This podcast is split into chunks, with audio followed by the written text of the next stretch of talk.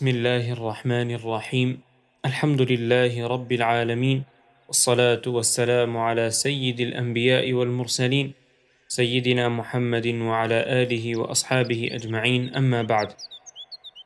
باب فضل الوضوء. Capítulo sobre las virtudes del. قال الله تعالى: يا أيها الذين آمنوا إذا قمتم إلى الصلاة فاغسلوا وجوهكم. إلى قوله تعالى: ما يريد الله ليجعل عليكم من حرج ولكن يريد ليطهركم وليتم نعمته عليكم لعلكم تشكرون.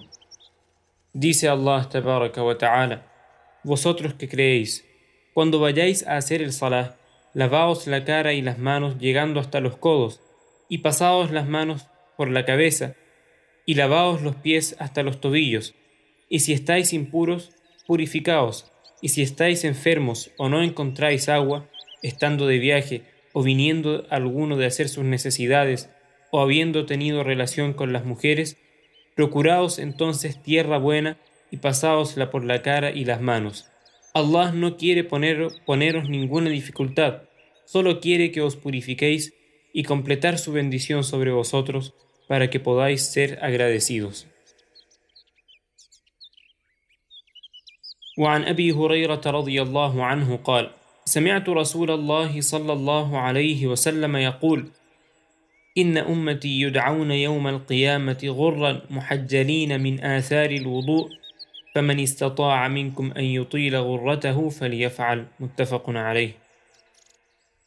Abu Huraira radiyallahu anhu narró que oyó decir al enviado de Allah sallallahu alayhi wasallam Ciertamente mi umma será llamada el día del juicio y tendrán luz en las partes del cuerpo, por lo tanto, quien pueda aumentar su luz, que lo haga. Este hadith ha sido convenido por al-Bukhari y Muslim tendrán luz en las partes de su cuerpo, significa en las partes del cuerpo que fueron lavadas por el vudú. وعنه رضي الله عنه قال سمعت خليلي صلى الله عليه وسلم يقول تبلغ الحلية من المؤمن حيث يبلغ الوضوء رواه مسلم Narró Abu Huraira radiyallahu ta'ala anhu, escuché decir a mi mejor amigo, Rasulullah sallallahu alayhi wa sallam, decir, los adornos del creyente llegarán hasta donde llegue el vudú. Este hadith ha sido transmitido por Muslim.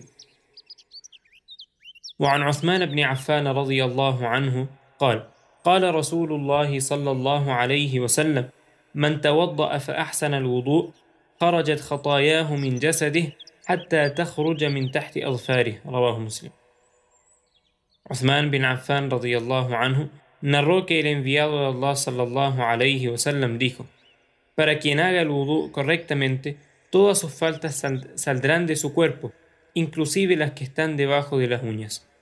Este hadith ha sido transmitido por el imam muslim. وعنه رضي الله عنه قال رأيت رسول الله صلى الله عليه وسلم توضأ مثل وضوئي هذا، ثم قال: من توضأ هكذا غفر له ما تقدم من ذنبه، وكانت صلاته ومشيه إلى المسجد نافلة، رواه مسلم.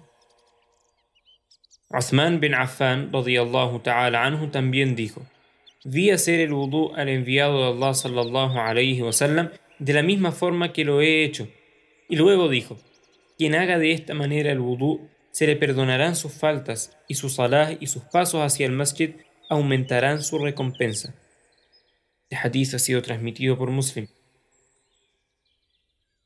وعن أبي هريرة رضي الله عنه أن رسول الله صلى الله عليه وسلم قال إذا توضأ العبد المسلم أو قال المؤمن فغسل وجهه خرج من وجهه كل خطيئة نظر إليها بعينيه مع الماء أو مع آخر قطر الماء. أو مع آخر قطر الماء. فإذا غسل يديه خرج من يديه كل خطيئة كان بطشتها يداه مع الماء أو مع آخر قطر الماء. فإذا غسل رجليه خرجت كل خطيئة مشتها رجلاه مع الماء أو مع آخر قطر الماء حتى يخرج نقيا من الذنوب. رواه مسلم. Abu Huraira radiyallahu anhu narró que el enviado de Allah sallallahu alayhi wasallam dijo: Cuando el musulmán realiza el wudú y lava su cara, se van con el agua o con la última gota de agua las faltas que cometió con sus ojos. Al lavar sus manos, se va con el agua o con la última gota de agua cada falta cometida con sus manos, y al lavar sus pies, se van con el agua o con la última gota de agua sus faltas cometidas con sus pies hasta que queda puro y limpio de toda falta. El hadith ha sido transmitido por Muslim. وعنه رضي الله عنه أن رسول الله صلى الله عليه وسلم أتى المقبرة فقال السلام عليكم دار قوم مؤمنين وإنا إن شاء الله بكم لاحقون وددت أنا قد رأينا إخواننا قالوا أولسنا إخوانك يا رسول الله قال أنتم أصحابي وإخواننا الذين لم يأتوا بعد. قالوا كيف تعرف من لم يأت بعد من أمتك يا رسول الله؟ فقال أرأيت لو أن رجلا له, خي له خيل غر محجلة بين ظهري خيل دهم بهم ألا يعرف خيله؟ قالوا بلى يا رسول الله. قال فإنهم يأتون غرا محجلين من الوضوء وأنا فرطهم على الحوض. رواه مسلم. Abu Huraira radiyallahu anhu dijo, el enviado de Allah sallallahu alayhi wasallam fue al cementerio y dijo, La paz sea con vosotros, morada de gente creyente. Si Allah quiere, pronto nos encontraremos con vosotros. Me gustaría ver a mis hermanos. Le dijeron, ¿acaso no somos nosotros tus hermanos, oh enviado de Allah? Dijo, Vosotros sois mis compañeros, mis hermanos son los que no, no han venido aún. Preguntaron, ¿y cómo reconocerás a los de tu umma que no, que no han venido aún? Respondió, ¿creéis que un hombre no reconocería a su caballo con una marca blanca en su cabeza, de otro completamente negro? Dijeron, claro que sí, enviado de Allah. Dijo, pues mis hermanos vendrán con la, con la luminosidad que les dejará el vudú. Yo me, yo me adelantaré para recibirlos en la fuente del Haud. Este hadith ha sido transmitido por Muslim. وعنه أن رسول الله صلى الله عليه وسلم قال ألا أدلكم على ما يمحو الله به الخطايا ويرفع به الدرجات؟ قالوا بلى يا رسول الله.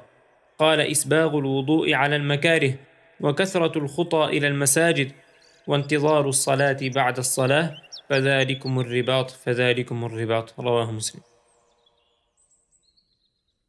أبو هريرة رضي الله عنه narró El enviado de Allah sallallahu alayhi wasallam dijo, ¿Queréis que os guíe hacia algo por lo que Allah borrará vuestras faltas y os elevará de rango en el Jannah?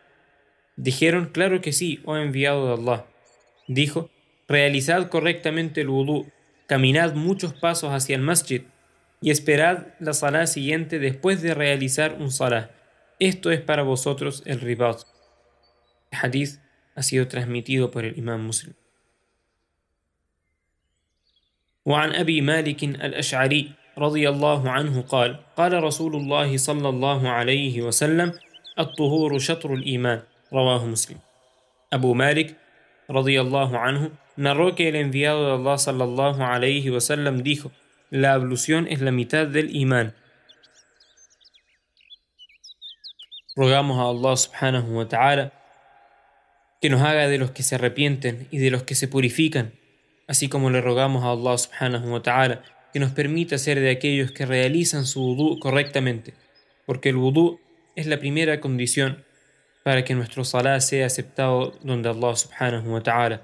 Rasulullah sallallahu alayhi wa sallam dijo en un hadith que no hay Islam sin salah y no hay salah sin un correcto wudú, sin una correcta purificación. Por eso le pedimos a Allah subhanahu wa ta'ala que nos dé a todos nosotros el tawfiq para purificarnos de manera correcta y adorar a Allah subhanahu wa ta'ala de la mejor manera.